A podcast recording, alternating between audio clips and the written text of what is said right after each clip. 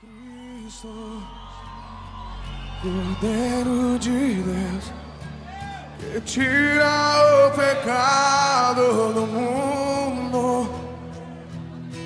Cristo, Cordeiro de Deus, que tira o pecado do mundo.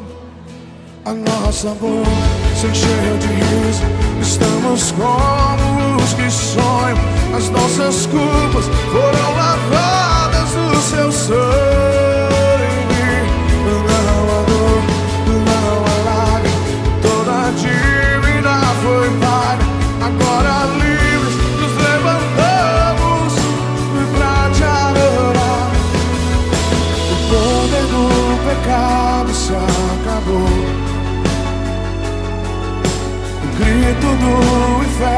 Oh, oh.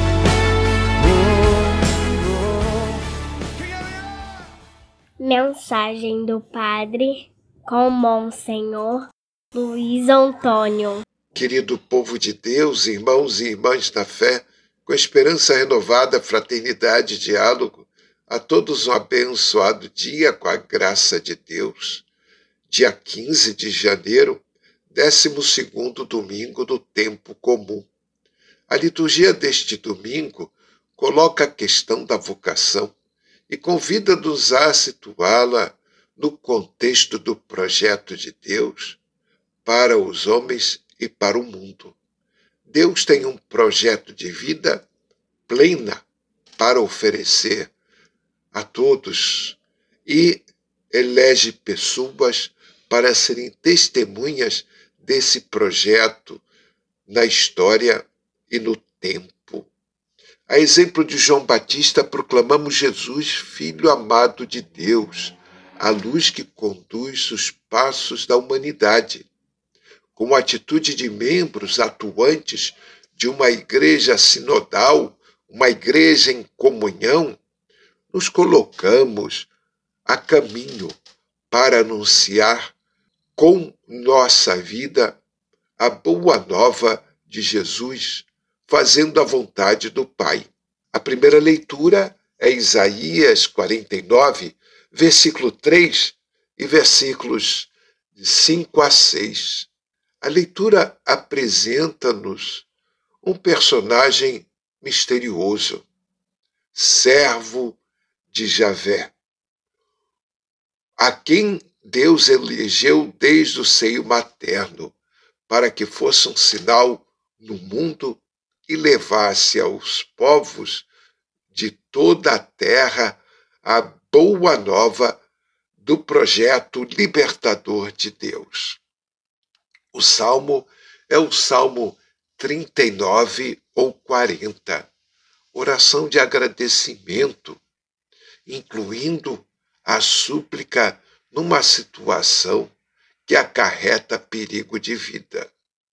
O refrão é: Eu disse, eis que venho, Senhor, com prazer fazer a vossa vontade.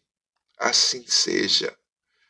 A segunda leitura, 1 Coríntios, capítulo 1, versículos de 1 a 3. A leitura apresenta-nos o chamado Paulo a recordar aos cristãos da cidade grega de Corinto que todos eles são chamados à santidade, isto é, são chamados por Deus a viver realmente comprometidos com os valores do reino. O Evangelho é João capítulo 1, versículos de 29 a 34. Proclamação do Evangelho de Jesus Cristo segundo João. Naquele tempo, João viu Jesus aproximar-se dele e disse: Eis o Cordeiro de Deus que tira o pecado do mundo. Dele é que eu disse: Depois de mim vem um homem que passou à minha frente, porque existia antes de mim.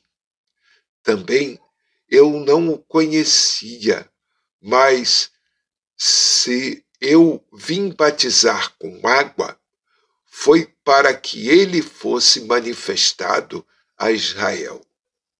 E João deu testemunho dizendo: Eu vi o Espírito descer como uma pomba do céu e permanecer sobre ele. Também eu não o conhecia, mas aquele que me enviou a batizar com água me disse: Aquele sobre quem vires o Espírito descer e permanecer, este é quem batiza com o Espírito Santo. Eu vi e dou testemunho. Este é o Filho de Deus, palavra da salvação. João Batista dá testemunho de Jesus, aplicando-lhe três títulos: Cordeiro de Deus, aquele que batiza com o Espírito Santo e Filho de Deus.